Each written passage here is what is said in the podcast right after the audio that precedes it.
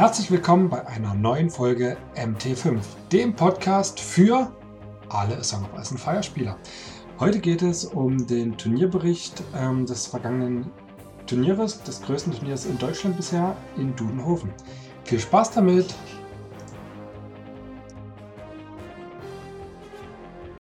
So, hi Leute, wir waren auf dem größten Na, Turnier. erstmal, wer sind wir?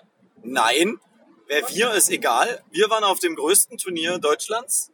Ähm, Veranstaltet von in, Jerome. in Dudenhofen, veranstaltet von Jerome. Sehr cooles Ding. Danke an Jerome auf jeden Fall. Ähm, ja, wer sind wir? Wir sind fünf Verrückte aus Sachsen. Und äh, wir haben uns überlegt, dass wir alle, vielleicht auch nicht alle, der Reihe nach mal so ein bisschen unsere Turniererfahrungen mit euch teilen. Ähm, ganz kurz, wir haben, wie gesagt, fünf Leute dabei. Zweimal Night's Watch, einmal, einmal Stark, einmal Lannister, einmal Free Folk. Also sehr bunt, sehr gemischt. Große Variation insgesamt dabei. Ähm, ich bin jetzt gerade der Lannister-Spieler. Ich habe das Turnier gewonnen auf Platz 1, sehr knapp ähm, Wer vor bist dem, du denn? Du bist vor dem der Micha. Felix. Ja, man weiß doch, wer ich bin. Okay, du bist der. Man kennt mich doch. Äh, genau. Ähm, ja, der Lannister-Spieler äh, Felix hat ganz knapp vor Micha gewonnen, der das Freefolk äh, ins Feld geführt hat. Und äh, ich hatte vier sehr schöne Spiele, teilweise sehr knapp. Äh, Ich habe äh, viel Neues gelernt und äh, ja, gebe euch einfach mal einen kurzen Abriss, glaube ich. Ne? Das ist das, was wir machen sollen. Wir sahen in deine Listen aus, die du gespielt hast. Okay, ja, Listen sind gut. Äh, ich hatte zwei Listen, ähm, einmal Tyrion und einmal Sparrow. Äh, zusätzlich musste man zu den Listen äh, so ein bisschen Gelände angeben, äh, was man hat. Also es war so ein bisschen die Sonderregel von dem Turnier, dass man ähm, vier verschiedene Geländearten angibt, die man mitbringt. Ähm, auch dazu werde ich gleich noch was sagen. Ansonsten waren vier gespielte Szenarien ähm, Clash of Kings, wo man von der Flanke seine Reserven reinholen kann. Game of Thrones, wo man fünf Marker hält, die verschiedene Effekte haben können. Ähm, Dance with Dragons, wo drei Marker in der Mitte sind, die unterschiedliche Effekte haben und die man mitnehmen kann mit seinen Einheiten. Und das letzte war Fire and Blood, wo man sich einfach richtig schön auf die Omme haut. Das war jetzt nicht die richtige Reihenfolge, aber diese vier Missionen wurden gespielt. Genau das. Aber als ich meine Listen zusammengestellt habe, habe ich mir über die vier gespielten Szenarien Gedanken gemacht und nicht in welcher Reihenfolge sie gespielt werden. Ja, äh, ich habe mich für Sparrow und Tyrion entschieden, wie ich schon gesagt habe, einfach weil ich jetzt vor dem Turnier relativ lange keine Zeit für Testspiele hatte. Das heißt, ich habe mich auf Listen berufen, die ich kannte. Ähm, der Sparrow mit insgesamt acht Aktivierungen, also Sparrow und äh, Cersei zusammen mit Tywin äh, und äh, fünf Feldaktivierungen mit ähm, einer Einheit äh, Cutthroats, einer Einheit Mountain Men und zwei Einheiten Guards. Jeweils mit äh, Guard Captain reingestreut. Und äh, die Tyrion-Liste habe ich mich vor allem dafür entschieden. Also Sparrow ist für mich so ein bisschen die Liste, die so gegen viel geht. Vor allem gegen Night's Watch, die aktuell so ein bisschen mein Angstgegner ist und ähm, auch gegen andere Lannister. Also Sparrow gegen Lannister ist richtig gut, weil die plus zwei Moral einfach gegen ihre Haupt-Damage-Quelle hilft. Achtung, Verkehrsstörung. Und ähm, genau, als zweite Liste habe ich mir den Tyrion mitgenommen, weil bei dem Turnier insgesamt neun Stark-Spieler angemeldet waren und ähm, ich tatsächlich vor dem Turnier viel Angst hatte vor Stark-Spielern ähm, durch die neuen Tully Cavaliers, die ich allerdings nicht abbekommen habe im ganzen Turnier. Ähm, und Tyrion kontert einfach die äh, sehr viele Stark-Listen. Ja, also indem ich ihre Taktikkarten blockiere, die für Stark sehr, sehr wichtig sind, indem ich ihre Aktivierungsreihenfolge durcheinander bringe, die für Stark auch ebenfalls sehr wichtig ist. Und indem ich verhindere, dass über ähm, NCU-Aktivierungen über das Taktikboard noch zusätzliche Charge-Angriffe kommen. Also das hilft immer sehr gut gegen Stark, deshalb ist Tyrion mein ähm, Commander da gewesen. Ähm, die andere Auswahl wäre Greo gewesen gegen das Freefolk, aber dass da nur ein Freefolk-Spieler da war, nämlich der Micha, habe ich mir das mal geklemmt, weil ich mir dachte, die Wahrscheinlichkeit gegen, also bei neun äh, Stark-Spielern und einem Freefolk-Spieler ist die Wahrscheinlichkeit höher, dass ich gegen Stark spiele. Genau. So, ähm, ja, und dann würde ich einfach direkt zu den Spielen kommen. Ähm, nee, noch kurz mein Gelände. Ähm, ich hatte mit ähm, zweimal Leichenhaufen, weil Leichenhaufen für Stark halt super sind. Ein Wehrholzbaum, weil manchmal mag ich die plus Moral, gerade beim Spatzen, ähm, dass meine Einheiten nicht alle mit Moral 6 rumlaufen, sondern auch äh, nicht mit Moral 7, sondern auch mal mit Moral 6. Wenn ich eben ähm, die Karten vom Sparrow spielen möchte, ohne den Sparrow selber vorher anzuspielen. Äh, und dann hatte ich noch einmal Piken dabei, um irgendwelche nervigen Wölfe, die um irgendwelche Flanken rumlaufen, einfach umzubringen. Beziehungsweise zu verlangsamen. Genau. So. ähm, dann zu den Spielen selber. Spiel 1 war Dance with Dragons und ähm, ich hatte einen Nightswatch-Spieler, der noch relativ neu war im Spiel. Ähm, er hat eine sehr interessante Liste gespielt mit ähm, zweimal Nightwatch Veterans, ähm, Jon Snow als Commander und zwei Swan Brothers, glaube ich. Ja, es war irgendwie ein bisschen wenig. Ähm, ich habe den. Was für NCOs? Äh, gute Frage. Nächste Frage. Weiß ich nicht. Also Bone Marsh auf jeden Fall. Ähm, Amen? ich bin mir nicht, ich bin mir ehrlich gesagt nicht mehr sicher. Ich müsste lügen. Ähm, waren glaube ich auch noch zwei. Ja. Ähm, genau. Jedenfalls habe ich echt ein schlechtes Gedächtnis und kann mich sehr schlecht daran erinnern, was da passiert ist. Was, was für eine Liste hast du denn gespielt? Ich habe, äh, lass mich überlegen. Holy shit, weiß ich auch nicht mehr. Wahrscheinlich High Sparrow, oder? Da ist Dance with Dragons war. Ich kann, lass mich überlegen. Und Night's Watch als Gegner. Lass mich überlegen. Herrgott, ich hab's. Vorhin wusste ich es noch, jetzt habe ich es vergessen. Ist aus meinem Kopf rausgefallen. Das wäre das einzig Sinnvolle. Du hast die Liste extra gegen Night's Watch geschrieben. Oder was ist extra? Das ist dann die Night's Watch Liste. Und Dance with Dragons willst du deine Moral halten, also wirst du das so gespielt haben. Das ist gut möglich, ja. Aber dadurch, dass ich jetzt nicht mehr weiß, welche Liste ich gespielt habe, weiß ich natürlich auch nicht mehr, wie das Spiel lief. Also gut, dann vielleicht komme ich da später nochmal drauf. Also skippen wir kurz Spiel 1. Spiel 2 ähm, hatte ich gegen den Jan. Spiel 2 hatte ich gegen Jan. Jan Philipp. Jan Philipp, genau. Ähm, der hatte wieder Lannister dabei. Das Szenario war Game of Thrones. Nee. War es Game of Nee, es war nicht Game of Thrones. Fire and Blood. Fire and Blood. Blood. Ja, genau. Das Szenario war Fire and Blood. Also ihr merkt schon, Felix ist ganz schön durch nach den vier Spielen. Ich kann mir sowas auch einfach echt schlecht merken. Ähm, ich bin immer dumm. Also, immer vergesslich. Die Demenz, ich werde ja auch alt. Ähm, ja. Äh, er hatte eine recht interessante Liste mit Tywin. Ähm, wir haben auf der Hinfahrt darüber gesprochen, dass die Tywin-Liste ähm, einen ganz großen Schwachpunkt hatte. Also er hat ähm, in der Liste zwei Knights of Castle Rock Units, ähm, zwei Einheiten Guard, jeweils mit Captain und äh, eine Einheit Cutthroats, wo Tywin drin steht. Und äh, wir haben auf der Hinfahrt darüber gesprochen, dass die Einheit mit Tywin halt der Schwachpunkt in der Liste ist, weil mit der 7er Moral die Cutthroats generell angreifbar sind und dadurch, dass er halt keine Möglichkeit hat, das irgendwie zu verbessern oder den Moralangriff zu blocken, ähm, ist die Einheit sehr angreifbar und das habe ich auch gemacht. Also ich habe sehr oft mit der Krone angespielt und ähm, er hat sich auch mit den Cutthroats, äh, nicht mit den Cutthroats, mit den Knights of Castle Rock ein bisschen verspielt. Also er hat sie ursprünglich relativ zentral aufgestellt und hat sich dann überlegt, ähm, über eine Flanke zu gehen. Also hat sie quasi hinter seinen Truppen dann lang bewegt. Und das hat er natürlich sehr langsam gemacht. Und im entscheidenden Zug konnte ich dann mit den, äh, mit meinen ähm, Mountain Men tatsächlich seine Kavallerie chargen, was natürlich für die Knights of Castle Rock immer sehr übel ist. Und ähm, mit der anderen, die andere Einheit Knights of Castle Rock habe ich mit Tywin lahmgelegt.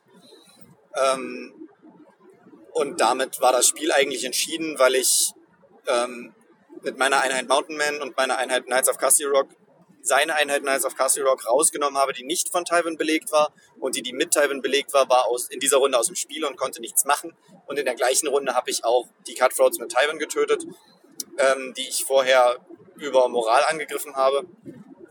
Und dann die letzten zwei Modelle mit einem ja, 50-50 Charges. Ich habe, glaube ich, eine 3 gebraucht beim Würfeln und habe eine 5 gehabt. Ähm, mit meinen Cutthroats reingekommen bin und den ausgelöscht habe. Also es war quasi der Zug, der es dann entschieden hatte.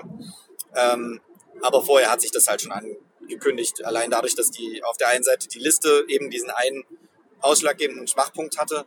Gerade bei Fire and Blood, wo der Commander auf dem Feld relativ stark ist.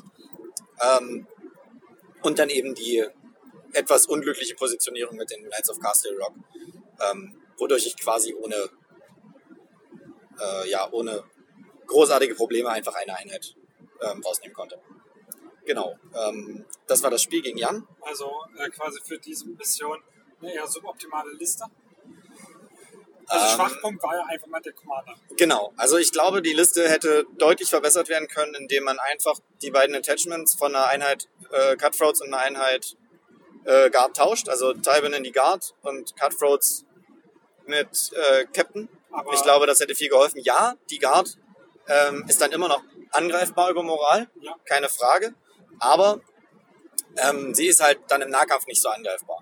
Ja, das ist richtig. Ja, und man kann sie dann halt auch richtig schön einfach wirklich hinten lassen und dann halt hoffen, dass da was passiert. Und dann vielleicht auch mit dem Taktikboard das ein bisschen drumrum spielen. Ähm, so von wegen Krone blockieren, beziehungsweise das, was die Krone an Schaden macht, dann mit dem äh, Sack wieder heilen. Also da war auch vielleicht die, äh, ja, der ist betrunken, der da fährt, Ihr ganz seht, was ich meine, oder? Das Ja, ist ja. übel. Äh, ja, ähm, Schnell vorbei. Genau, also das, was die äh, Krone an Schaden macht, dann mit dem Sack versuchen wiederherzustellen. Ja, genau. Ähm, ja, das war Spiel 2 gegen Jan Philipp. Ähm, Spiel 3 hatte ich, ähm, war Game of Thrones gegen einen Stark-Spieler, den. Alex, ja, den ich vorher noch nicht kannte. Ähm, Ja, der ist von Freefall vor kurzem vom Freefall rüber gewechselt zu den Starks. ah, okay. Ja, der hat, das stimmt, das, der hat eine Liste gespielt, die ich vorher so noch nie gesehen habe. Der hat ähm, Roderick gespielt mit ähm, quasi eigentlich nur fast nackigen Einheiten. Also er hatte zwei Einheiten ähm, Swan Swords, ähm, zwei Einheiten Berserker und eine Einheit Great Axes. Und dann hat er so ein paar ähm, vereinzelte äh, Swan Sword Captains reingestreut, um eben das Vulnerable für Roderick rauszuteilen. Und äh, gegen die Liste hatte ich tatsächlich meine Probleme. Ähm, das Game war extrem knapp. Also ich habe am Ende ähm, 10 zu 9 gewonnen Mit, mit- drei Lebenspunkten, mit, ne? mit einem Modell Knights of Castle Rock überbleibend und er hatte noch zwei Einheiten Berserker. Also das war wirklich ein abgefahrenes Spiel, sehr knapp. Ähm, und ich war sehr überrascht darüber, dass, die, dass seine Liste so gut funktioniert hat. Muss ich ehrlich sagen. Also ich habe ähm, Tyrion gespielt dagegen und ähm, mein Blocken lief auch nicht ganz so gut, muss man sagen. Und in dem Spiel habe ich, glaube ich, dreimal Doppel-Eins gewürfelt bei Moralwerttests, okay. Ähm, aber trotzdem insgesamt ein sehr spannendes Spiel. Extrem knapp und äh, am Ende ging mir ganz schön die Pumpe, als ich dann, als er mit den Berserkern meine Einheit Knights of Castle Rock angegriffen hat und eben die Einheit den Charge überleben musste, sonst hätte ich halt verloren. Neun Modelle rausgenommen, äh, neun Lebenspunkte Neun Lebenspunkte hat er rausgenommen, genau. Ähm, und dann habe ich meinen Moralwerttest glücklicherweise bestanden. Ja, da hätte ich den Doppel-Eins gebraucht, dann hätte ich auch verloren. Ja. Nee, doch, hätte ich, weil äh, ein Bärholzbaum daneben stand. Also die hatten in dem Moment quasi Moral 5.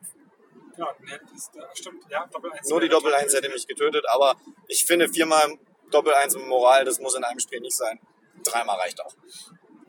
Anyway, ähm, ja, also danke Alex für das großartige Spiel, war echt knapp und ich habe noch was über Stark gelernt. Also Roderick hat echt coole Karten. Ich Äh, wollte ich sagen, ich, ja. denke, ich denke, Stark hat deutlich mehr auf der Pfanne, als äh, von manchen bisher so behauptet wurde, auch im Facebook Ja, weiß ich nicht. Also Stark ist halt wirklich schwer zu spielen, das sehe ich total ein. Ähm, jetzt mit den Tully Cavaliers wird es, glaube ich, nochmal einfacher. Es gab ja auch ein paar Listen, wo sogar zwei drin waren. Ne? Ja. Ähm, und ich glaube, dass, also ich weiß nicht, ob zwei wirklich der Way to go ist, weil sie sind halt mit den neun Punkten relativ teuer. Ähm, aber also eine Einheit wäre für mich bei sehr vielen Kommandeuren sehr oft gesetzt. Ja. Genau. So, ähm, das letzte Spiel ähm, ging es quasi an den Final Table. Dadurch, dass wir aber so viele Leute waren bei dem Turnier, gab es insgesamt vier Leute mit drei Siegen. Ähm, drei davon waren von Tabletop Sachsen ähm, und der Jerome ähm, war der vierte. Ähm, ich habe dann gegen unseren... Also Dan- Jerome, wenn du das hörst, es steht immer noch das Angebot. Du kannst uns beitreten. ja, finde ich gut. Äh, ja, ähm, genau. Also Spiel 4 gegen, äh, am Top-Table gegen Daniel, unseren Nightwatch-Spieler, ähm, vor dessen Listen ich ehrlich gesagt extrem viel Angst habe, weil die neuen Nightwatch Heroes sind so bockstark. Und du wurdest damit halt auch schon mal im Ich wurde damit auch schon mal richtig verhauen, ja. Ja. Also das, das war wirklich nicht lustig. Ähm, danach habe ich, also habe ich fast geweint. Ne? Das war echt, Fast? echt gemein, ja. Ich meine, ich habe eine Träne gesehen. Ja, kann sein. Also es war, war echt übel und die Karten von dem Alistair, die sind wirklich holy schmoly. Also einfach so eine Karte, die einfach mal so panicked und vulnerable verteilt auf den wirklich sehr selektiven Trigger when an enemy unit ends in action.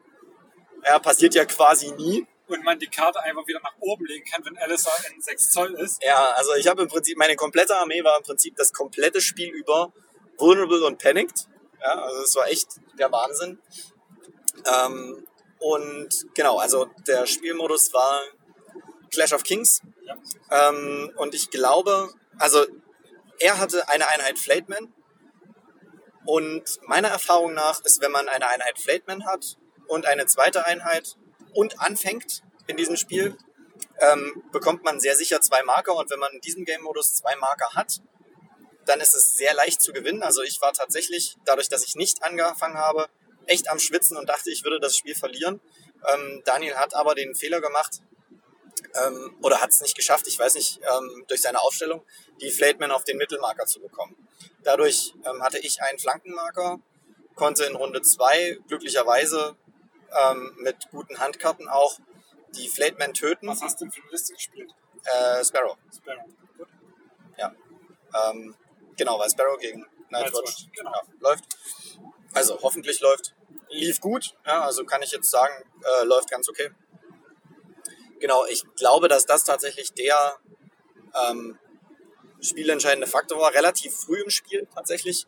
Aber beim aktuellen Clash of Kings kann das leider passieren. Also ich finde, das Szenario hat, hat seine Schwächen. Ja. Das kann relativ früh entschieden sein. Und Ja. quasi, wenn am Anfang was schlecht läuft, schaffen es in diesem Szenario nicht zurück ins Spiel zu kommen. ja, es ist Das sehr schwer, ja. Spiel kann dann Runde 1 entschieden sein. Wenn durch den Panik, das was auch immer, euch eine Einheit wegstirbt, durch die Commander-Einheit wegstirbt auf einer Flanke, Ja. habt ihr das Spiel quasi automatisch verloren. Ja, Ihr aber- kommt nicht wieder rein. Das passiert ja nicht, dass Doch. in Runde 1 eine Einheit durch Panik stirbt. Das geht rein rechnerisch nicht. Weil keine Einheit hat Moralwert 12. Nein, ihr wird gecharged und kriegt einen. ja, okay. Ja, dann stell dich halt nicht so hin, dass du gejudged werden kannst. Richtig. Ganz einfach. Ja. Nein, aber es Einfache kann Lösung. passieren. Ja. Genau. Und ähm, dann hat es dadurch äh, insgesamt für mich äh, für Platz 1 gereicht. Am anderen Tisch hat äh, Micha gewonnen, aber er hat einen Punkt Strength of Schedule weniger. Also wir haben die gleiche Ganz- Anzahl an Turnierpunkten gehabt. Genau, wir haben beide vier Siege.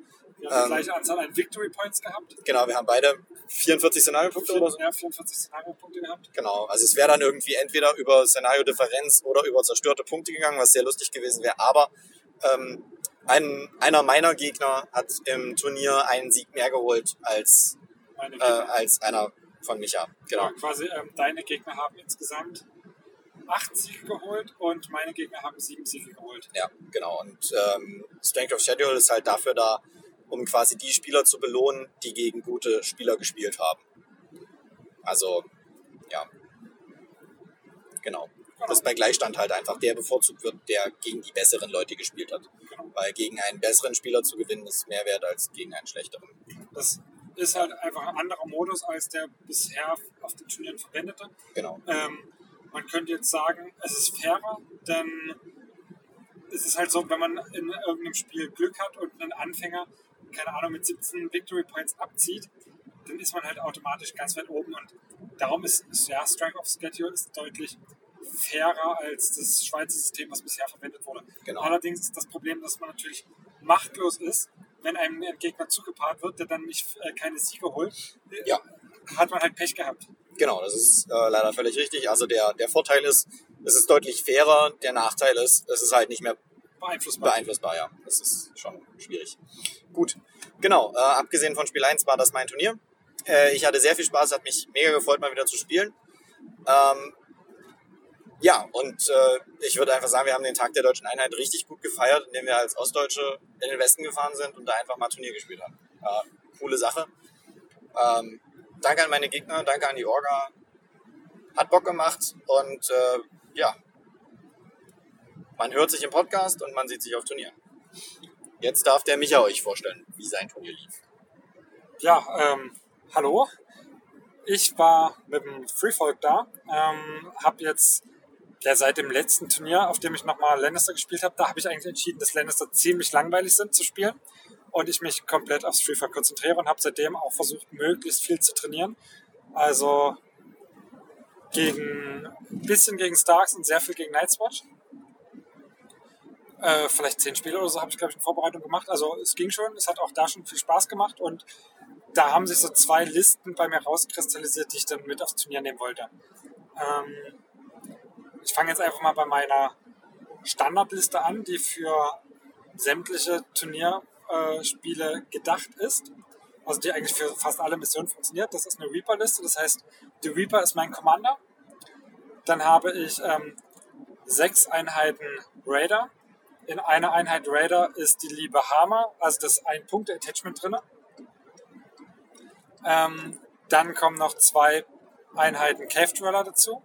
In einer Cave Dweller Einheit ist der Reaper und in der anderen Cave Dweller Einheit war hier heute ein ähm, Raid Leader drin. Als NCUs habe ich Mans Raider, Lady Val und äh, Styr dabei gehabt. So, ähm, für den Modus Clash of Kings habe ich die Liste nochmal leicht modifiziert, weil dort die Einheiten ruhig sterben können und unaktiviert oder äh, aktiviert reinkommen und ich damit keinen Schaden machen kann, dachte ich, wäre es ja eigentlich eine gute Idee, wenn ich einfach mal Trapper noch mit reinnehme, da die, auch wenn sie natürlich schon aktiviert wurden, äh, ihre Fähigkeit noch nutzen können. Aus diesem Grund habe ich ähm, Hammer, das Hammer-Attachment sowie den Raid Leader rausgeschmissen und habe zwei Einheiten Raider zu Trappern gemacht. Ähm, der Commander ist der gleiche, alle anderen Einheiten sind die gleichen, die NCUs sind die gleichen. Das heißt, der einzige Unterschied sind tatsächlich äh, die gestrichenen Attachments und die beiden Trapper. So, dann ging es im ersten Spiel im Dance with Dragons ähm, gegen den Alexander Kahn. Der hat eine Stark-Liste gespielt, ähm, eine Eddard-Liste. Was war denn da alles drin? Ähm, ich glaube, das waren drei Einheiten, also zwei Einheiten Sworn Swords, eine Einheit ähm, Eddards Anagard, ähm, einmal, boah, hatte er Flate, nee, da waren keine Flate dabei. Ja, äh, noch irgendwas anderes.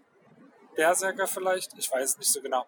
Und drei NCUs, also Caitlin, Sansa und Aya. Ja, das Spiel ist relativ schnell erzählt. Ähm, also er hat, er hat noch zwei Hunde dabei, genau. Also den lieben Rob und er hat den. Ey, ey, ey, ey, ey, ey, ey. Mann! Erst drüberziehen, dann winken, so läuft das. Ähm, genau, er hatte zwei Hunde dabei, Summer und Greywind. Ähm, ja. Das Spiel lief locker flockig vor sich hin. Ich glaube, er hat mir ein oder zwei Raider-Units rausgekloppt. Ähm, ich habe im Gegenzug so ziemlich alles von ihm kaputt gemacht. Ich glaube, am Ende stand nur noch die Sworn Sword Einheit mit Hodor. Wenn überhaupt. Ja, doch, die stand noch. Ja, ansonsten die ähm, Cave Dweller haben halt einfach mit, äh, mit dem Reaper, mit den Taktikkarten vom Reaper einfach nur eskaliert. Jetzt fährt der Depp. Was ist denn nur verkehrt mit den Menschen? Was ist nur verkehrt?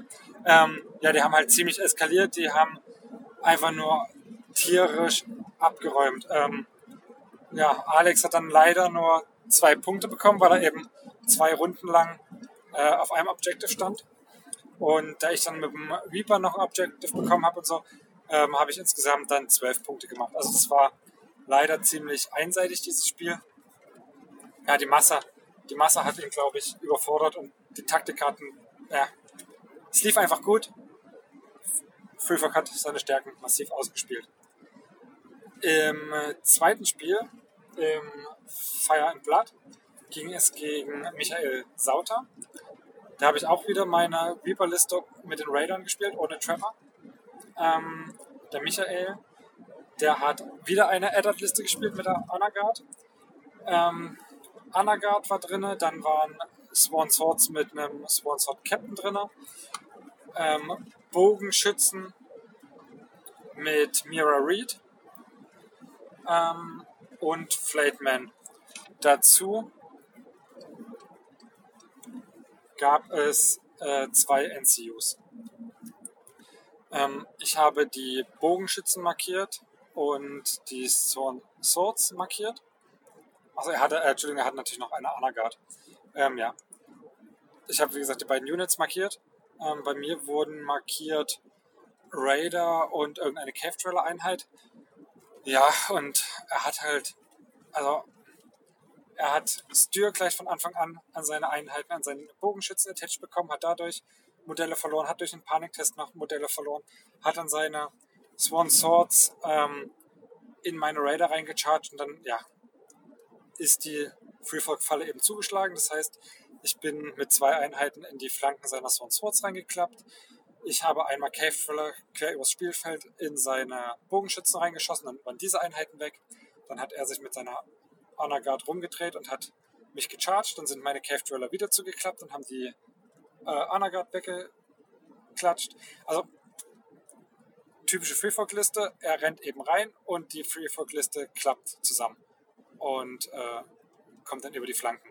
Das hat ihn eben in sehr kurzer Zeit in drei Runden ausgelöscht. Ähm, das Spiel endete dann, ich glaube, 10 zu 0. 10 oder 11 zu 0 ja, äh, er hat, war halt unausgeschlafen, hat leider einige Fehler gemacht, ähm, kannte Freefolk noch nicht richtig. Ja, und ich habe halt die Stärken des Freefolks ausgespielt. Aber war ein interessantes Spiel, leider wieder sehr einseitig. Dann kommen wir zum dritten Spiel. Das dritte Spiel war ähm, Game of Thrones, ne? Im Game of Thrones ging es gegen den Arne. Arne hat Lannister gespielt ähm, ich würde sagen, Experimentallisten. Ich denke, äh, beziehungsweise er hat einfach mal Units eingepackt, die er nicht so prickelnd fand oder die, die man selten sieht. Ähm, aus diesem Grund habe ich gegen eine Liste gespielt, die Warrior Sons hatte mit Jamie Kingsguard Attachment. Ähm, Poor Fellows, komplett nackt was hat man noch dabei? Genau, dann hatte er Mountainsman mit Gregor Attachment drin. Ähm, helle Badenträger mit Selmy, mit Barristan Selmy. Dazu den High Sparrow, Pycelle und Cersei als NCUs. Ähm, ja, ich habe wieder die Liste ohne die Trapper gespielt. Ja, äh, wie ging's los? Wie immer bisschen, bisschen äh, Crown-Zappen von ihm. Ich heile wieder, renne vor und besetze in Runde 2 gleich vier Missionsziele. Runde 2 passieren auch noch keine Nahkämpfe. Das heißt, ich bekomme 4 Punkte, er bekommt 1 Punkt. In Runde 3, ja, verpatzt er, glaube ich, den Charge mit den Mountains Men. Kommt nicht ran. Ähm, das wäre das Einzige, was noch Schaden machen könnte bei ihm. Ansonsten mache ich einen Doppelcharge über den Raid Leader auf seine Warrior Sons. Durch Harmer und Lady Val äh, komme ich mit den Raidern von hinten. Das heißt, äh, zusammen mit ähm, der Karte vom lieben ähm, Reaper, dass ich plus drei Attacken und Wishes bekomme, habe ich die halt innerhalb von einem Turn weggenascht, die Warrior Sons. Habe gleichzeitig noch, äh, natürlich noch ihre äh, oder seine Fähigkeiten ausgeschaltet, sodass er auch seine Rüstung nicht verbessern konnte.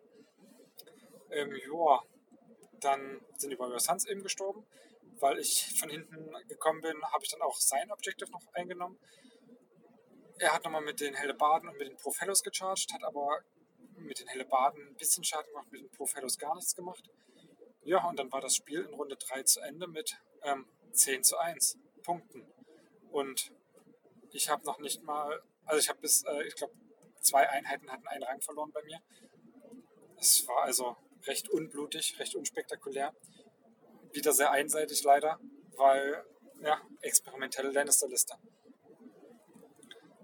Und dann ging es auch ins letzte Spiel.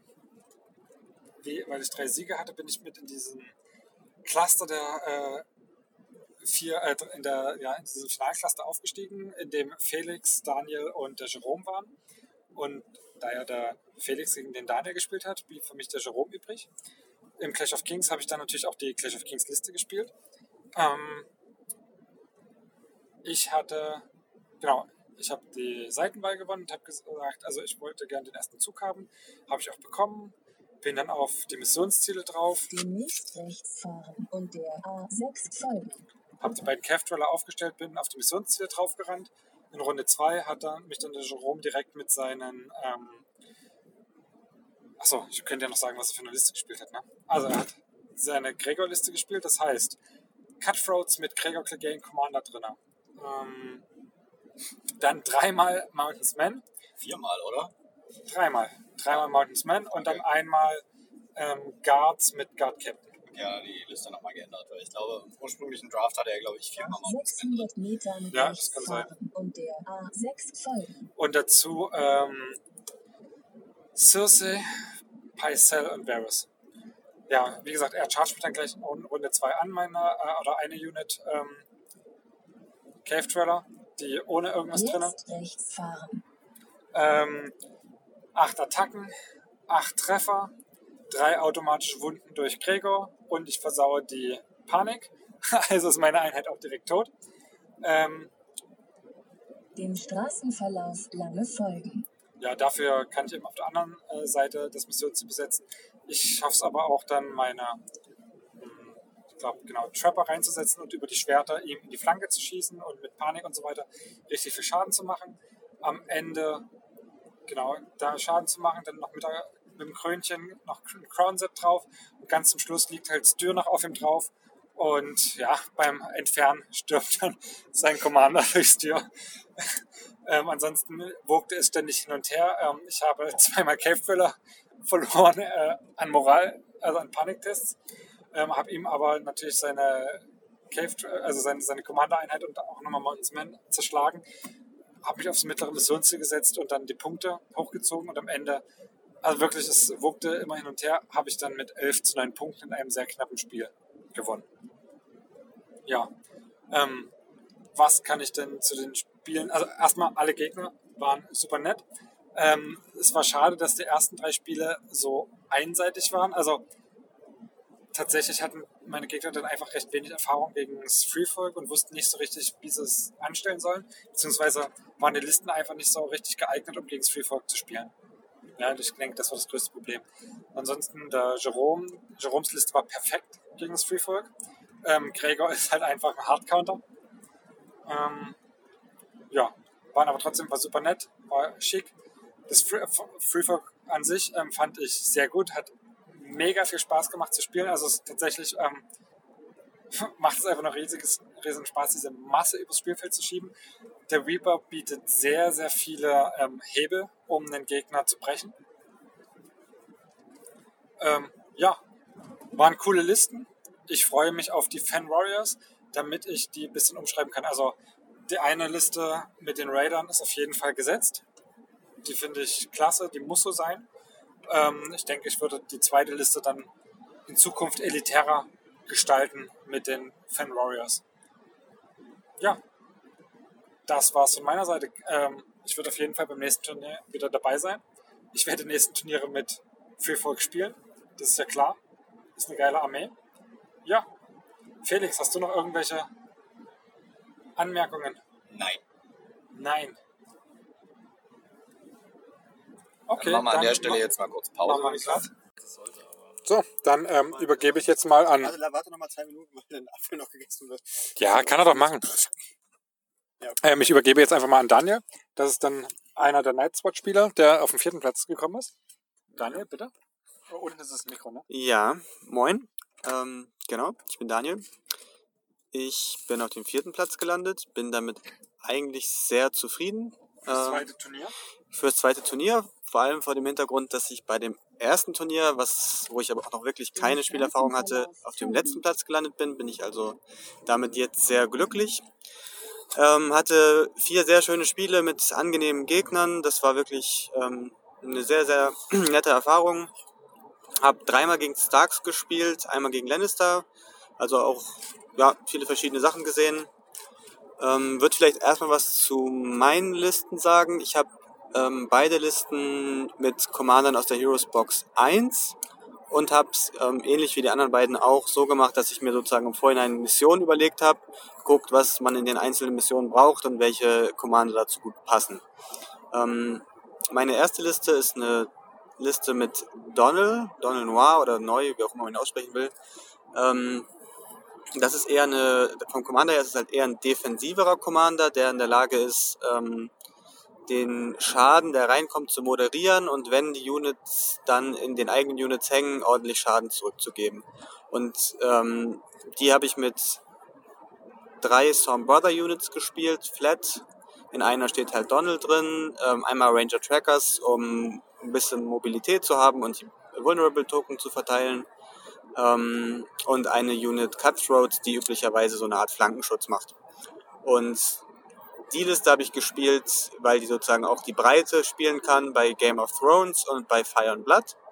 Ähm, genau, die ist eigentlich relativ stabil. Als Attachments habe ich, oder NCUs habe ich dabei Wahres, einfach um nochmal mh, mehr Durabilität zu bekommen, dadurch, dass man Schwerter blocken kann und halt das, die extra Portion Kontrolle.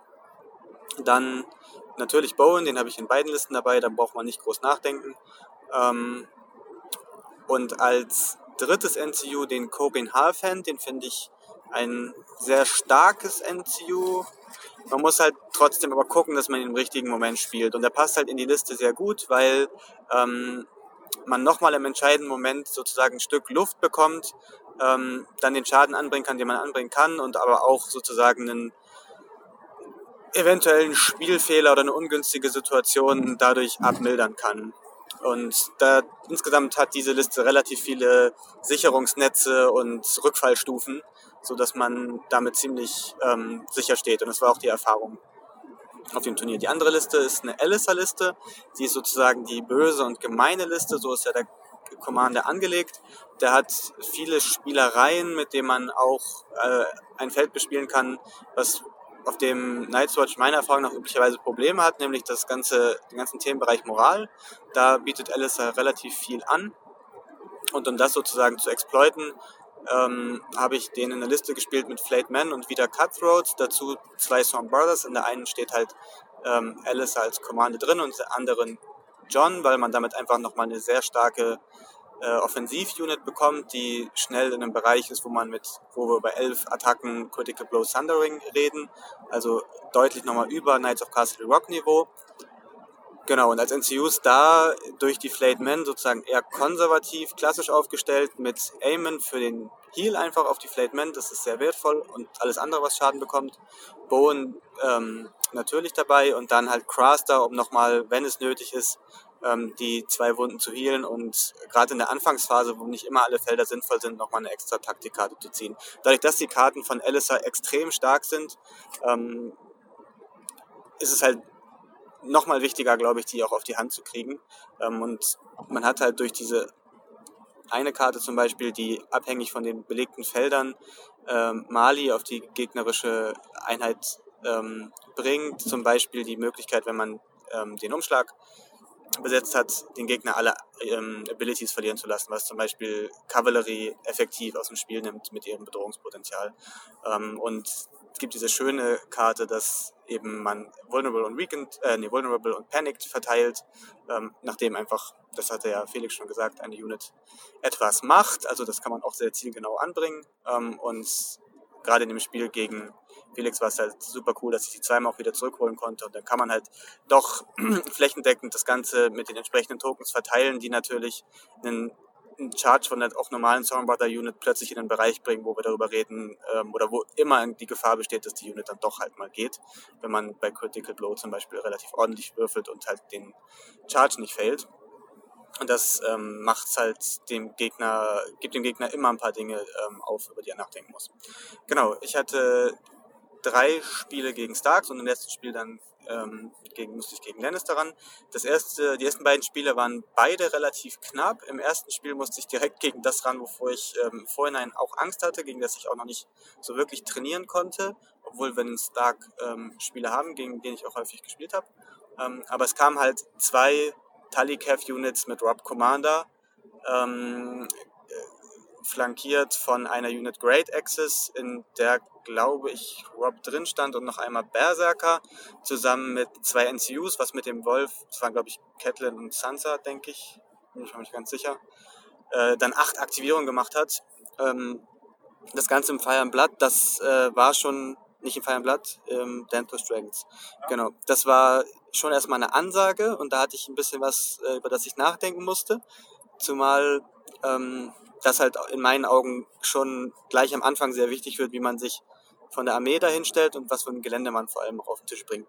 Und ähm, das hat dann im Endeffekt, glaube ich, auch entschieden. Ich habe das Spiel irgendwie, weiß nicht genau, 11, 8 oder so gegen Tom war mein Gegner ähm, gewonnen. Das war relativ knapp und ähm, entscheidend war dann tatsächlich auch das Gelände, dadurch, dass ich sozusagen ähm, auf der einen Flanke Spikes hingelegt habe und dann noch einmal so, ich sag mal, in zur Abschirmung meines Seitenbereiches nochmal eine Palisade, die er mir dann im Endeffekt auch gegeben hatte, weil er halt den ersten Zug haben wollte.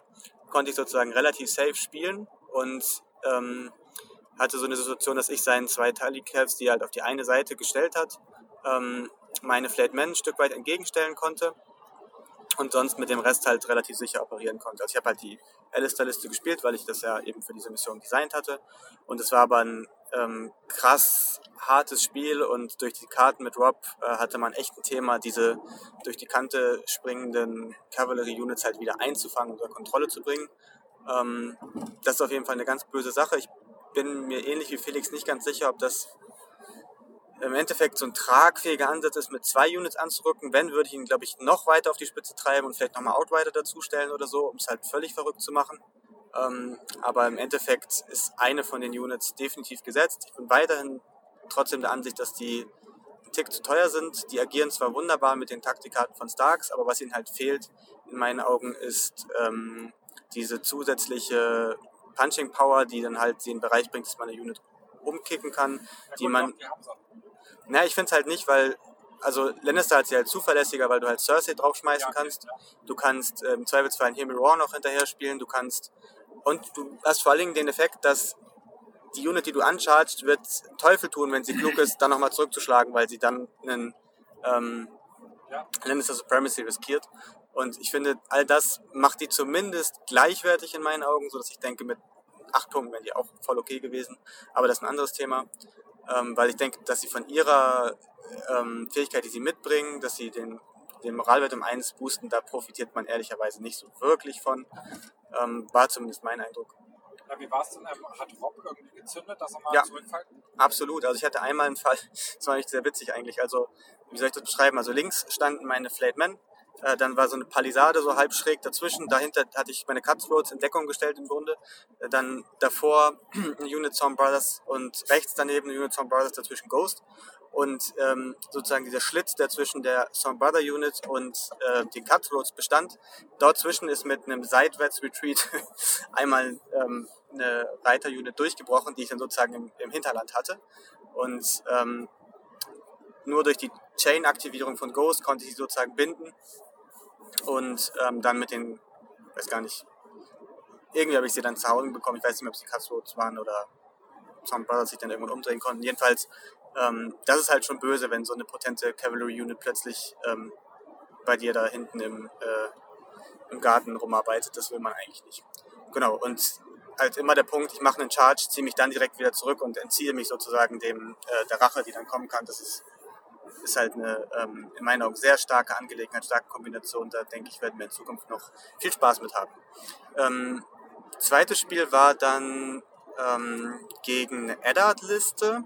Da habe ich Donald gespielt, weil das Ganze im Fire und Blood war.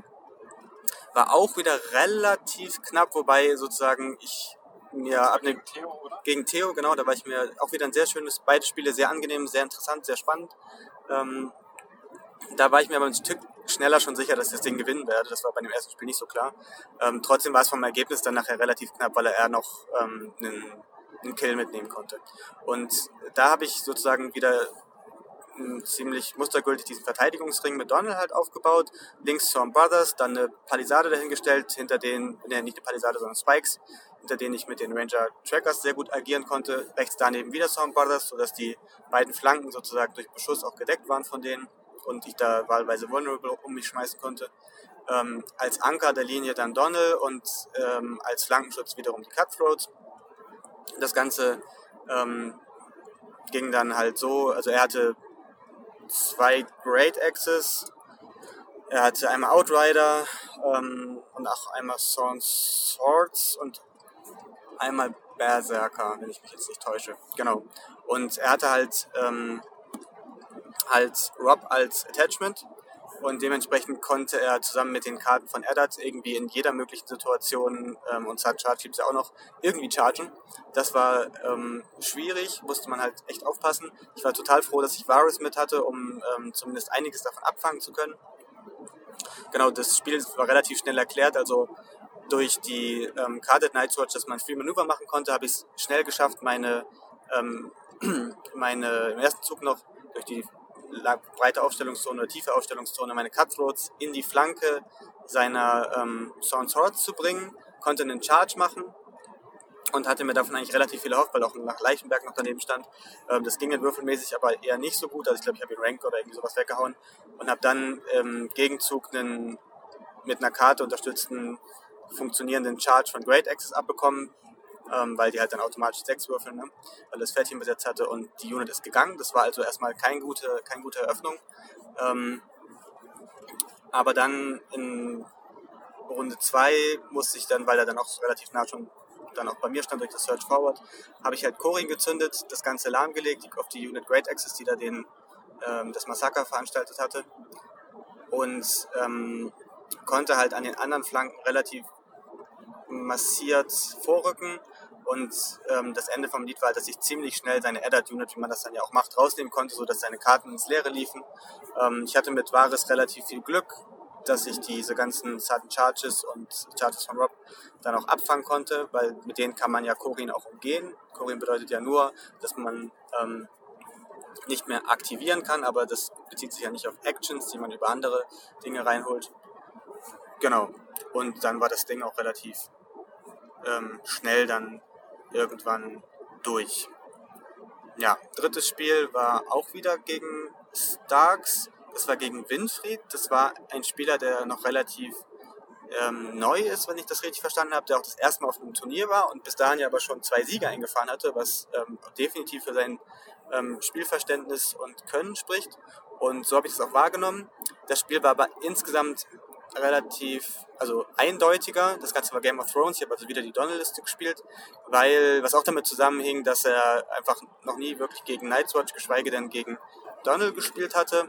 Und seine Liste, die zwar eine Howland Reed Liste mit zweimal Great Axes, auch wieder Rob als Attachment, ähm, einmal Berserkern und einmal Thorn Swords und halt zwei Hunden, drei NCUs, also jetzt neun Aktivierungen. Ähm, das, mit der Liste hat er es einfach auch schwer gegen die Donner-Liste gehabt. Er hat mir danach gesagt, dass er ähm, das total unterschätzt hat, wie widerstandsfähig das Ganze dann im Endeffekt ausnimmt. Ähm, als verglichen mit dem, damit, dass man sozusagen mit einem Auto gegen eine Wand fährt. Ähm, das war so sein Spielgefühl und das ist natürlich genau das, was man mit der Liste auch erreichen will. Das ging dann. Naja, also ähm, das ist halt halt auch einfach, ja, das, dadurch, dass ist ja eine Mission, die relativ langsam in die Gänge kommt durch die 6 Zoll Aufstellungszone. Das heißt, man hat als Nightwatch den Vorteil, dass wenn es dann ins Eingemachte geht, man eigentlich schon, wenn man ähm, fleißig auf den Brief geht, alles wichtig, alle wichtigen Tools einfach da hat. Und ähm, dann sollte es, wenn man ein bisschen wach noch ist, klappen, das Ganze so hinzukriegen. Und ich habe ihm halt an ein oder zwei Stellen ähm, einen Köder ausgelegt und er hat ihn geschluckt, er kommt rein, ähm, durch die entsprechenden Kartenblock die Three Hits oder halt dieses äh, Defensive Counter, das heißt, dass du das Gegner weakened wird und alle Abilities auf seine Attacks verliert, ähm, killt er mir halt maximal eine, einen Rank, dann ziehe ich die Karte, ähm, dass ich plus one to, also plus one to hit und zwei Attack Dice bekomme und dann kriegt er halt entweder sieben oder wenn es doof läuft neun äh, Attacken mit Critical und Sunderling zurück, dann ähm, stehen da halt noch drei, vier, fünf Berserker oder sowas und die kann man dann nächste Runde aufwischen. Also das war, das hat zweimal halt gut geklappt. Das lag aber daran, dass er es einfach so noch nicht kannte ähm, und nicht gewohnt war. Genau. Und im letzten Spiel dann gegen Felix, das hat er ja schon ein bisschen angedeutet, ähm, Clash of Kings war tatsächlich, denke ich, die Sache, die er beschrieben hat, entscheidend, nämlich dass die Flatemen weil dann, wie das halt manchmal so ist, man hat ja äh, mit DTV unglaublich vielen Optionen, ähm, war halt was anderes wichtiger. Ich weiß nicht, ob ich auf den Brief gegangen bin oder irgendwas. Jedenfalls kam es dann halt dazu, dass ähm, mich die, die Lannister Guards gebunden haben.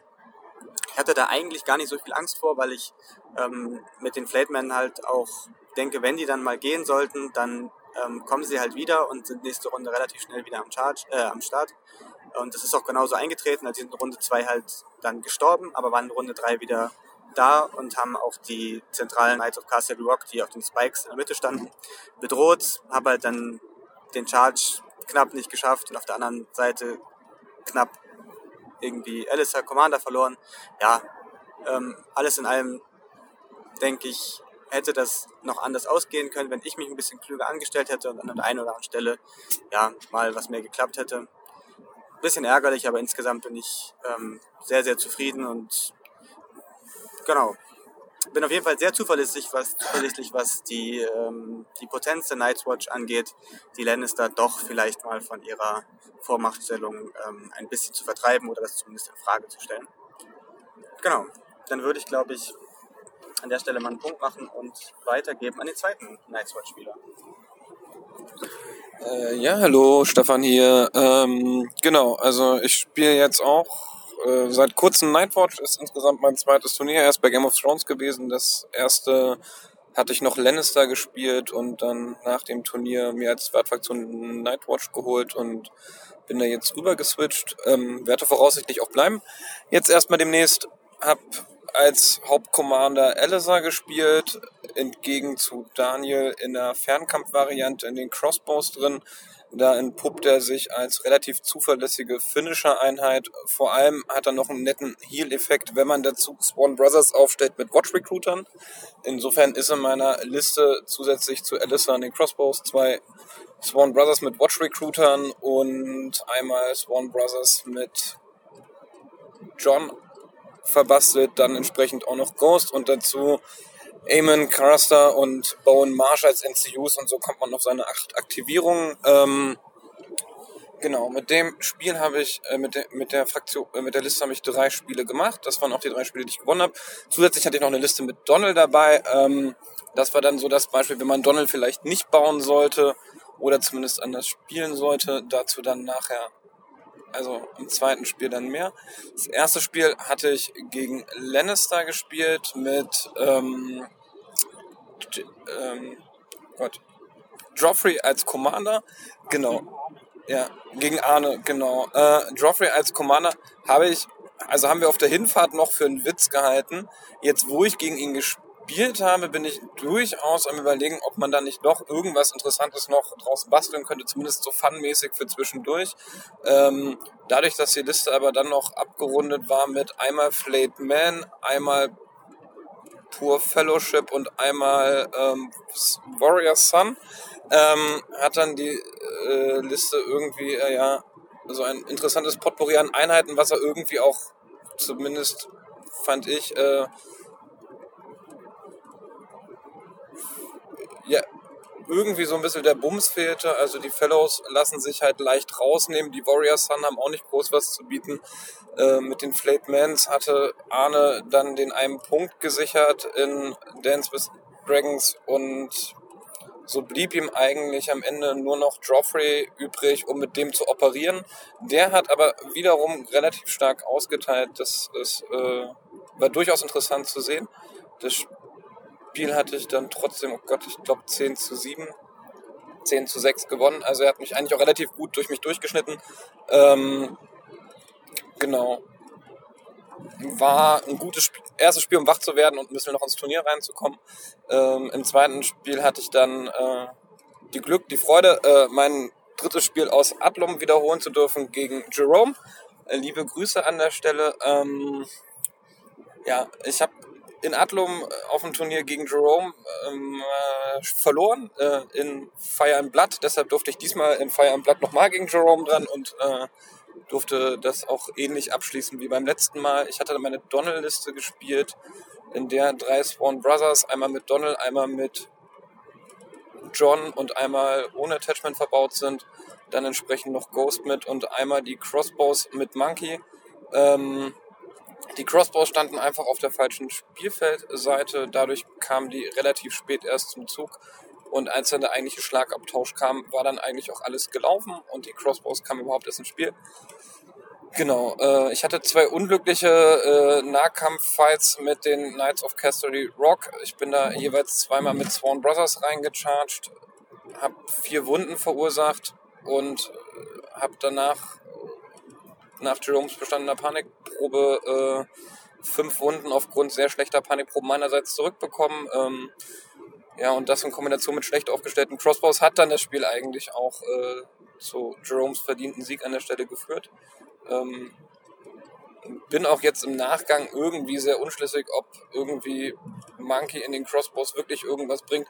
Wenn, wenn auf jeden Fall nicht in Listen äh, die Kavallerie enthalten und äh, dann muss man ihn sehr offensiv nach vorne spielen und dann dafür sorgen, dass man irgendwie mit diesen 6 Zoll, die man da insgesamt formt, nach dem Schießen noch shiften darf. Mit Pip, ja genau. Was sage ich gerade die ganze Zeit falsch? Monkey? Monkey. Ja, der, der heißt hat, so. der heißt als Spitznamen wirklich Monkey. Ja. Steht, der steht Pip und dann drunter nochmal Monkey. Okay. So.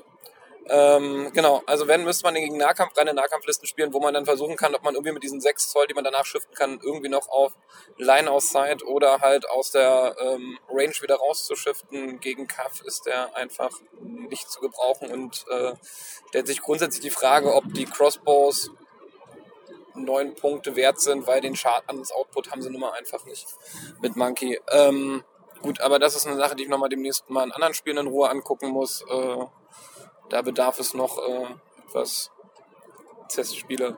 Genau. Ähm, anschließend hatte ich mein drittes Spiel gegen äh, den auch schon mal vorhin benannten Menschen, der aus der Nachtschicht kam, dessen Namen ich leider Michael. Michael, genau, gegen Michael. Ähm, ja, Michael hatte sein achtes Spiel insgesamt gegen mich. Ähm, er ist es leider sehr defensiv angegangen und dadurch hatte ich in Game of Thrones relativ gutes Spiel, äh, meine Punkte zu sammeln. Das Ergebnis war am Ende ein 10-7, was sich relativ knapper anhört, als es war. Ähm, es ließ sich eigentlich am Ende relativ gut runterspielen, dadurch, dass Michael wenig Druck machte und ich dadurch relativ gut operieren konnte. Ähm, genau. Und ansonsten, er hat in seiner Liste die Stark Bowman verbaut gehabt. Da bin ich mir nach wie vor unschlüssig, ob die so richtig fetzen. Ähm, die schießen halt, wenn man mit ihnen nicht shiftet und sie Full Rank haben, halt mit zwölf Würfeln auf die vier. Zehn, oder? Nicht zwölf. Sind das nicht acht plus vier? Sechs plus vier. Sechs plus vier. 6 plus 4. Gut, dann. Ah, der hatte Mera Reed drin verbaut. Macht die noch irgendwas mit? Nein? Dann, äh, okay, dann waren es halt 10. 10 auf die 4. Das sind dann halt statistische 5, die ankommen. Die Crossbows nur ohne Sunray. Kostet ja auch Punkt weniger. Ja, okay. Ähm, ja, ähm. Die Crossbows treffen aber auf die 3 plus. Richtig. Mhm. Ja. Ja. Also. Am Ende kommen aber effektiv einfach immer auf 5 Treffer. Mhm. Aber du ignorierst Gelände. Ja, ja, man ignoriert das Gelände, ja. Hm. Ähm, ich habe jetzt schon zum dritten oder vierten Mal auf dem Tisch gesehen und sie haben mich bis heute irgendwie noch nie so richtig beeindruckt. Also es ist irgendwie für Stark wählte einfach, glaube ich, eine Fernkampfoption, mit der man äh, Unfug anstellen kann. Ähm, so, ja, so. Mein letztes Spiel habe ich dann wieder mit Alistair gemacht und ähm, gegen Alexander. Das war ein sehr schönes Alexander Kiesel. Ja, genau, ein sehr schönes Spiel. Ähm, er hat mit einer mit Stark aufgefahren, Rob als Commander, ähm, einmal Talikav, einmal Flayed Man und ich glaube zweimal Berserker und in den einen Berserkern stand dann Rob drin. Ähm, es lief auf einen relativ harten Schlagabtausch auf dem linken Flügel von Anfang an hinaus. Wir hatten beide, äh, also aus meiner Perspektive auf der linken Spielfeldhälfte aufgebaut, er auf der rechten, er halt mit Rob in den Berserkern und in den Flayed Man, die halt auf äh, meine Swan Brothers mit John und ähm, Crossbows mit Alistair zumarschierten. Ähm, ich habe es relativ gut geschafft, Alistair hinten abzuschirmen, so dass er wenig äh, von Alexander bearbeitet werden konnte. Im Gegenzug hat er es aber relativ gut geschafft, John kaputt zu hauen, hat dabei aber selber Rob auf drei Einheiten runtergezogen bekommen und ähm, ja, und hätte sich, glaube ich, mehr den Gefallen an der Stelle getan, wenn er Rob einfach zurückgezogen hätte und irgendwie versucht hätte, hochzuheilen übers Taktikfeld, anstatt am Ende nochmal mit ihm richtig ins Getümmel zu chargen, wo ich dann halt drei leicht verdiente Punkte machen konnte und ähm, damit auch den ganzen linken Flügel absichern konnte, abschließend. Und dann hatten wir ein bisschen taktisches Hin- und Hergeplänkel um die Mitte gehabt, was am Ende aber aufgrund der Aktivierung, die ich in meiner Liste mehr verbaut habe, ach nee, Quatsch, wir hatten beide ja einen Wolf dabei. Genau, nee. Ähm, wir hatten dann das Duell der Wölfe in der Mitte gehabt, aber er musste vor mir auf die Mitte drauf. Insofern konnte ich mit ähm, Ghost gegen seinen Wolf chargen. Ein bisschen glücklich auf die 5 Plus, musste ich würfeln und äh, es klappte auch und dann ähm, gingen die beiden Autowunden halt durch. Ja, also dass es am Ende ein 10-4 war, ähm, relativ entspanntes, ja, wobei entspannt der falsche Ausdruck, ähm, unaufgeregtes Spiel ähm, mit äh, zwei glücklichen Momenten meinerseits und äh, die dann das Spiel absichern konnten hinten raus. Ja. Ich gebe dann weiter an Chris. Ja.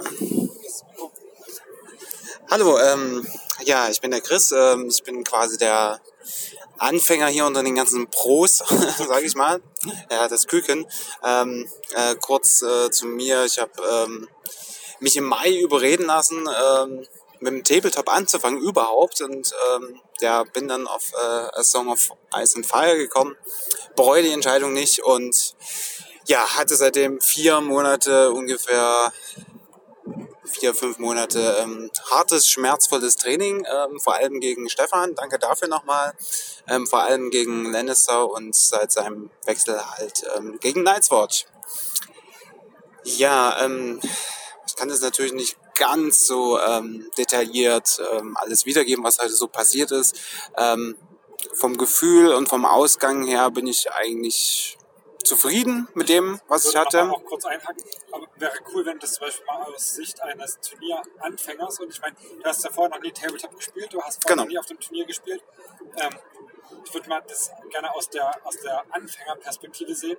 Ich meine, wir haben dich ja dazu überredet, das Turnier mitzumachen. Genau. ähm, was sagst du denn erstmal, oder was war denn erstmal vorher deine Erwartung an so ein Turnier? Was dachtest du, wie es abläuft und wie hat sich das am Ende rausgestellt? Dachtest du, ja, da laufen nur harte Hunde rum, die dann dort über den Tisch gebeugt äh, sind, sich Ja. gegenseitig äh, Zähne fletschend, äh, ja, alles streitig machen? Oder?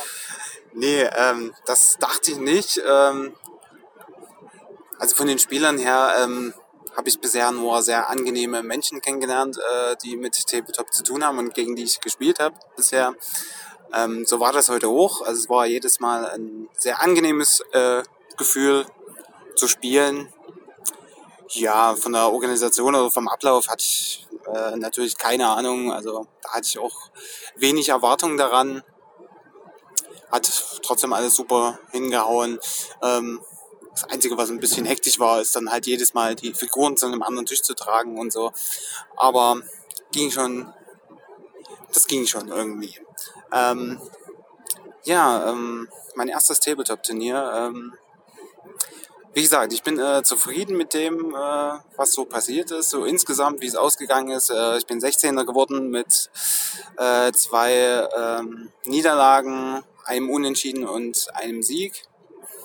Ähm, ich äh, erzähle kurz, äh, mit was ich angetreten bin. Ich bin einmal mit einer schönen Amberliste ähm, angetreten, mit ähm, zweimal Berserkern, mit einmal dem Champion drin, zweimal Great Access mit äh, Great John als äh, Commander. Und meine NCUs waren ähm, Sansa natürlich, ähm, Roderick und Catelyn. Ähm, die zweite Liste war eine Reed-Liste, oder Reed, ähm, mit ähm, natürlich Howland Reed als Commander, dann zweimal die Cranachman Trackers, einmal die Swan Swords und zweimal Great Access. Genau. Ja, erste Runde, erstes Spiel gegen Jan Philipp. Ich glaube, das möchte man als äh, Tabletop äh, nicht haben, im ersten Spiel gegen so jemanden anzutreten. Äh, Lannister, ähm, ich muss dazu sagen, ähm, also es ist 0 zu 10 gegen mich ausgegangen. Am Ende ich wurde getabelt. Ähm, hatte in der Runde auch äh, ein ziemliches Würfelpech. Also ich glaube von acht Paniktests oder so mit ähm, Lannister Suprem äh, Supremacy habe ich einen bestanden und zweimal Snake Eyes, einmal eine drei und der Rest ist auch nicht besser gelaufen. Also war schon etwas äh, frustrierend. Aber ich habe mich dann weitergekämpft äh, in der zweiten Runde wieder gegen Lannister. Also insgesamt bin ich viermal gegen Lannister angetreten. Ähm, ja, das war die Liste von Arne, die hat man vor uns schon mal drin, fand ich auch interessant. Aber ja, es war nicht so das typische äh, Lannister-Gefühl. Du hast gegen die äh, Kingsguard-Liste gespielt, oder? Genau, genau. Und die Poor Fellows waren da auch mit drin. Ja, hat äh, Arne hat es trotzdem geschafft, mir mit Cersei und äh, diversen Paniktests einfach mal eine Great Access Einheit komplett halt quasi rauszunehmen, zu deaktivieren. Also sie haben in dem ganzen Spiel nichts gemacht. Ähm, habe mich dann trotzdem ein bisschen weiter hochgekämpft. Ähm, ja, was da genau alles passiert ist, äh, kann ich gar nicht so sagen. Ähm, ich, doch, ich glaube, der hatte Flayed Man mit dabei und das waren auch eigentlich die einzige Einheit, die da wirklich so was gemacht hat am Ende. Und ähm, ja, das Spiel ist dann äh, 10 zu 6 wieder gegen mich ausgegangen. Aber wie gesagt, hatte die Steigerung drin. Ähm, ja, dann kam das dritte Spiel, wieder gegen Lannister. Das war auch so eine Experimentalliste mit, ähm, da waren Bastards, äh, Girls dabei, ähm, die Warrior Sons und Poor Fellows. Ja, dagegen habe ich äh, tatsächlich die Read-Liste gespielt. Ähm, habe am Anfang den Fehler gemacht, die Cranogman Trackers äh, zu nah an die Bastard Girls äh, ranzuführen. Hab noch nie gegen die gespielt, deswegen wusste ich nicht so richtig, was die können und was da passieren kann. Und die Bastard Girls haben die Cranach Man Tracker dann relativ schnell rausgenommen. Ich habe zwar noch ein bisschen Schaden hinterlassen, aber ja, dort habe ich mich zumindest dann auf einen äh, Unentschieden oder mir einen Unentschieden erstritten. Ja, und dann kam die letzte Runde. Ähm, war auch wieder ähm, eine Lannister-Liste. Ähm, ja, fand ich auch spannend, habe ich auch noch nie so gespielt, vor allem mit den Attachments, mit dem äh, Preston und zum Beispiel Merentrand war auch mit dabei. Ja, und Preston Greenfield. Preston Greenfield, genauso heißt er. Ähm, als NCU war auf jeden Fall der High Sparrow und Joffrey mit dabei. Joffrey als NCU. Joffrey als NCU tatsächlich. Krass. Das äh, fand ich sehr spannend. Ähm, äh, Szenario ähm, Clash of Kings. Ich habe meine Amber-Liste rausgeholt, weil ja, die sterben, drücken vorher nochmal dem Gegner irgendwas rein und kommen dann halt wieder. Das hat äh, auch insgesamt ganz gut funktioniert. Ähm, ja, High Sparrow war Commander, äh, denke ich, auf jeden Fall. Und ja, ein Angriff ist mir im Gedächtnis geblieben. Äh, ich charge mit meinen äh, Berserkern mit äh, Catelyn und Roderick drauf.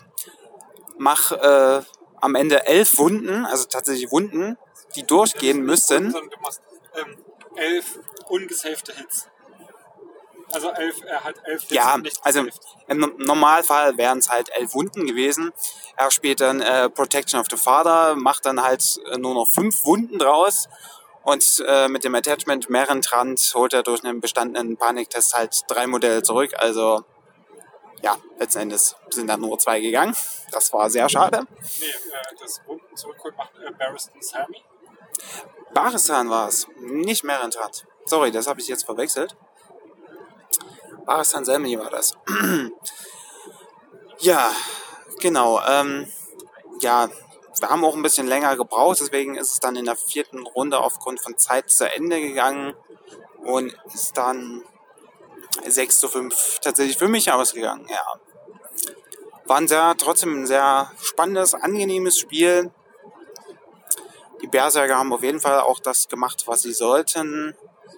Ähm, gefallen mir eigentlich ganz gut, gerade in Kombination mit äh, Catelyn und Roderick können die sehr tödlich sein.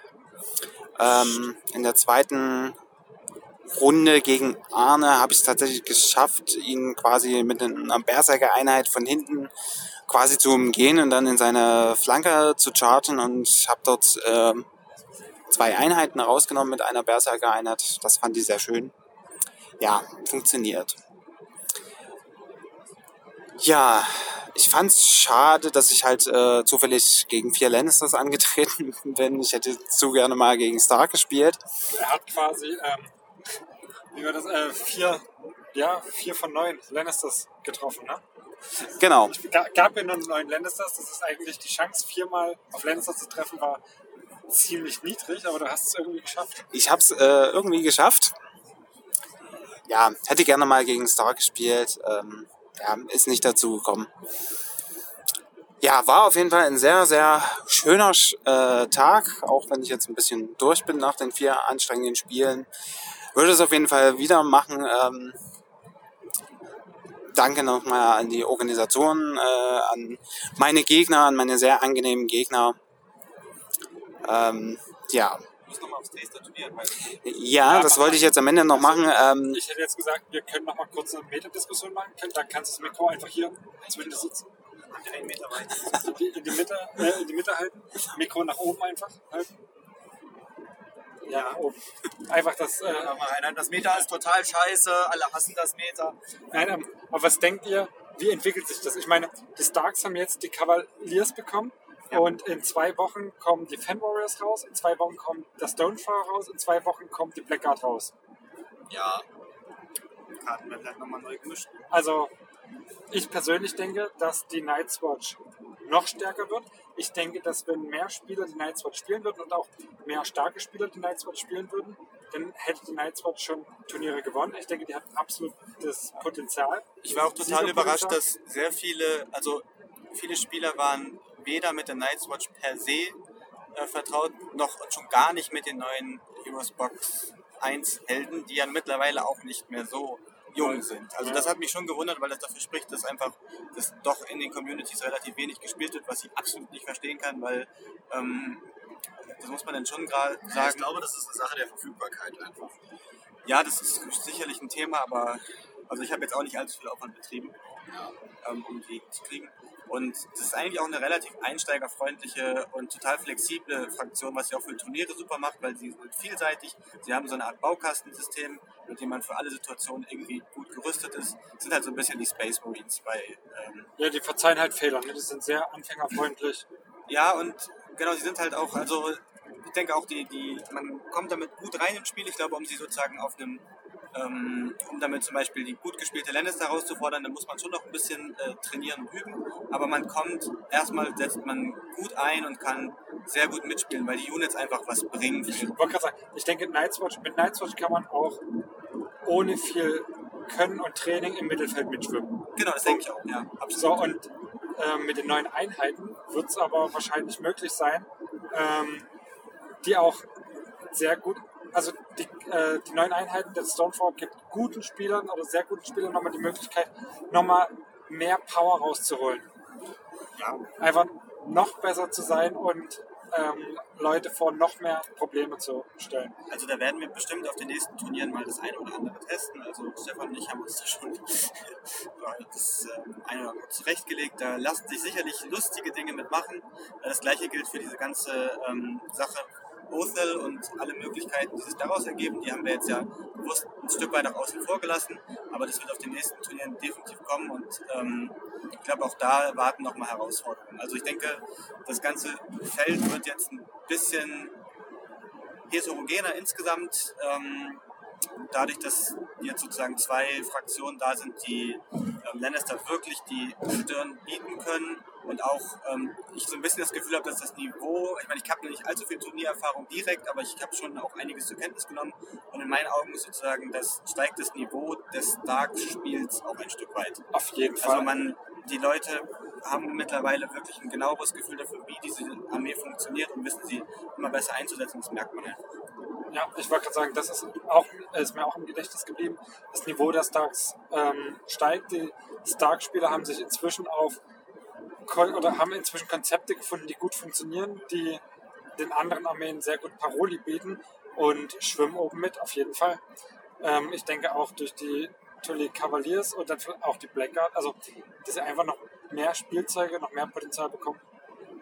Und in Zukunft werden wir halt, denke ich, sowieso auch eine fünfte Fraktion dann wirklich mehr sehen, nämlich Die Mercenaries. Die, die Mercenaries, die über ihr Taktikdeck ähm, in meinen Augen, ich denke, sie haben schon auf jeden Fall ein, ein, ein Top-Taktikdeck, vielleicht nicht das stärkste, aber definitiv eines ähm, im oberen Bereich und spät, also durch die Blackguards und spätestens dann durch die Ende des Jahres oder Anfang des Jahres kommenden Anfang 2020, ja, glaube ja, ich. anderen Merc ja, bei, je nachdem, wie man da glaubt und wie Ja. es dann im Endeffekt aussieht, aber ähm, spätestens 2020 gibt es dann ja die anderen Stormcrows und so weiter und dann wird das nochmal eine ganz spannende Geschichte und das wiederum wird Einflüsse auf die Fraktionen haben, die darauf Zugriff haben, also auf alle außer Freeforce.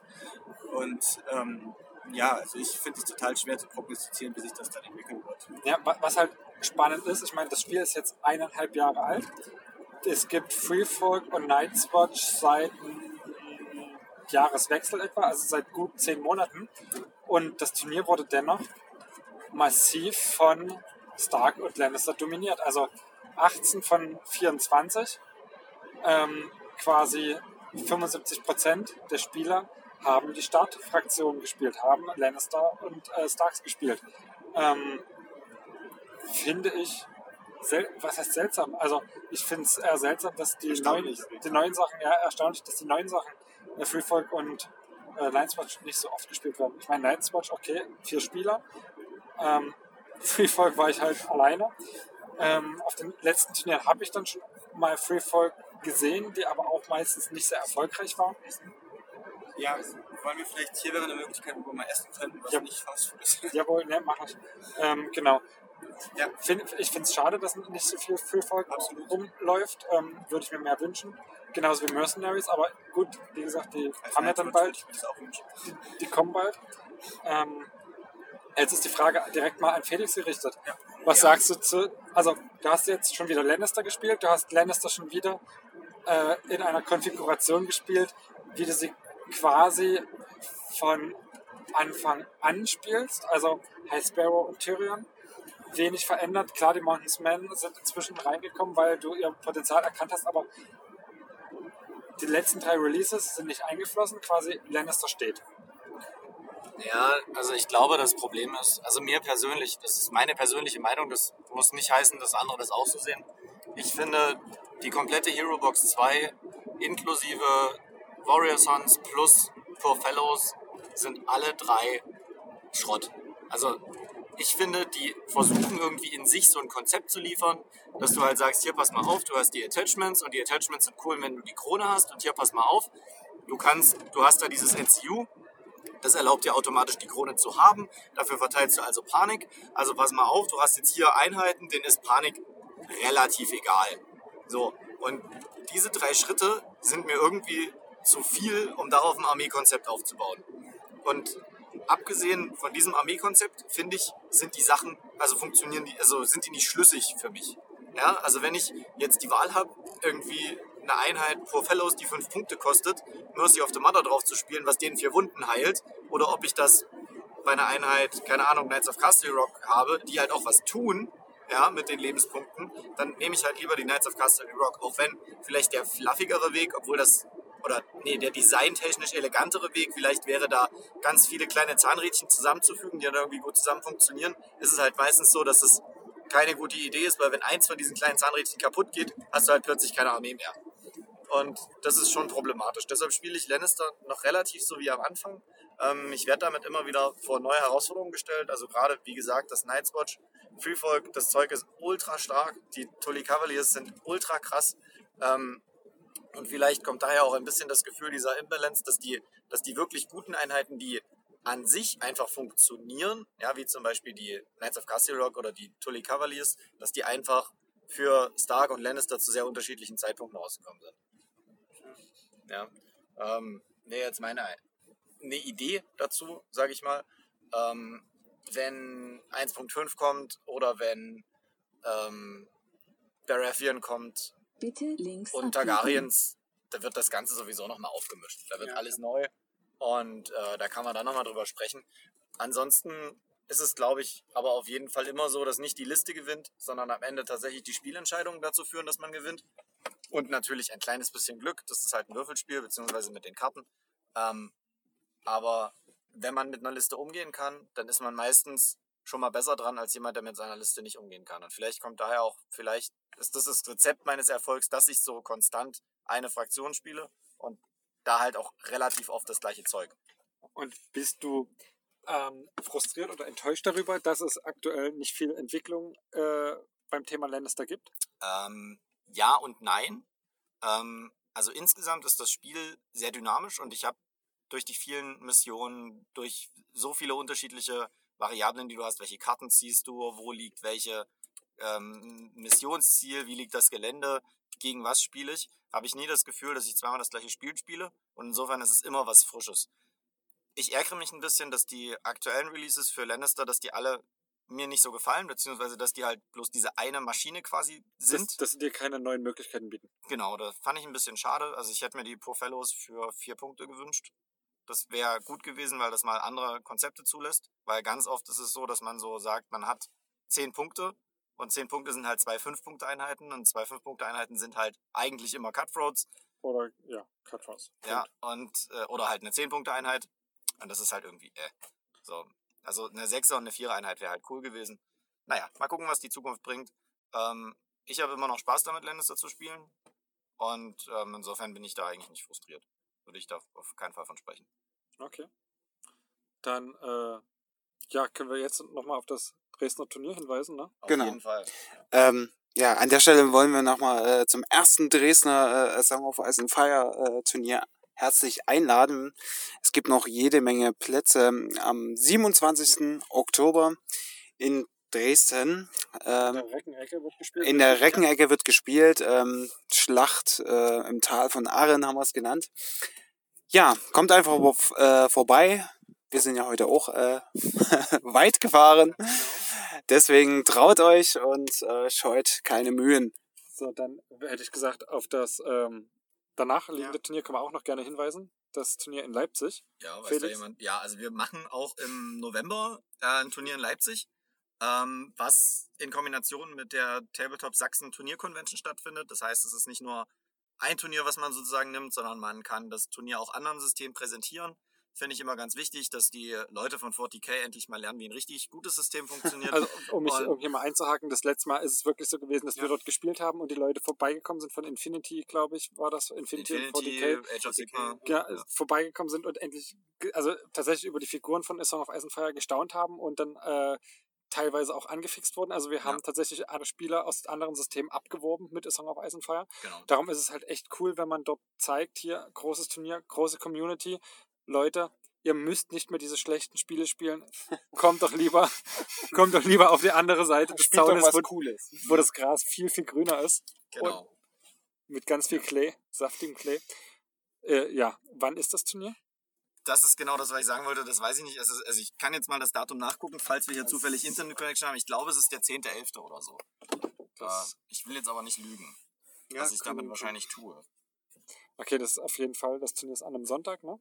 Genau, das Turnier ist leider an einem Sonntag, weil wir bei der was, was ja eigentlich ganz gut ist, weil man da den Samstag nämlich noch zur freien Verfügung mit der Familie hat. Und den Sonntag, wenn man normalerweise mit der buckligen Verwandtschaft, also mit dem unangenehmen Teil der Verwandtschaft essen muss, ähm, kann man dann wenigstens was Schönes machen. Also mir persönlich äh, liegt der Sonntag eigentlich auch eher mehr. So, der Felix guckt. Genau, es ist tatsächlich der 10.11. Ähm, die erste Song of Ice and Fire Sachsenmeisterschaft in Leipzig. Äh, kommt vorbei. Wir haben schon 18 Anmeldungen, ne? Sind Genau, 18, 18 Anmeldungen sind 18 dabei. Anmeldungen sind dabei. Und es ist Ähm, egal, ob man aus Sachsen kommt also- oder nicht. Ja, Genau. klar. Also, Wir haben, Ja. äh, die Räumlichkeiten sind, bieten deutlich mehr Platz, also wir können da auf jeden Fall noch Leute unterbringen. Ja, seid dabei, spielt mit, Genau. habt Spaß und äh, pusht das System. Also tatsächlich, Turniere pushen das System, machen auf das System aufmerksam und ziehen andere Spieler zu diesem System hin. Dann hätte ich gesagt, verabschieden wir uns mal, gehen jetzt was essen. tschüss. Tschüssi. Ciao. Tschüss und danke, Micha. Danke, Jerome, fürs Turnier. Turnier. Das stimmt.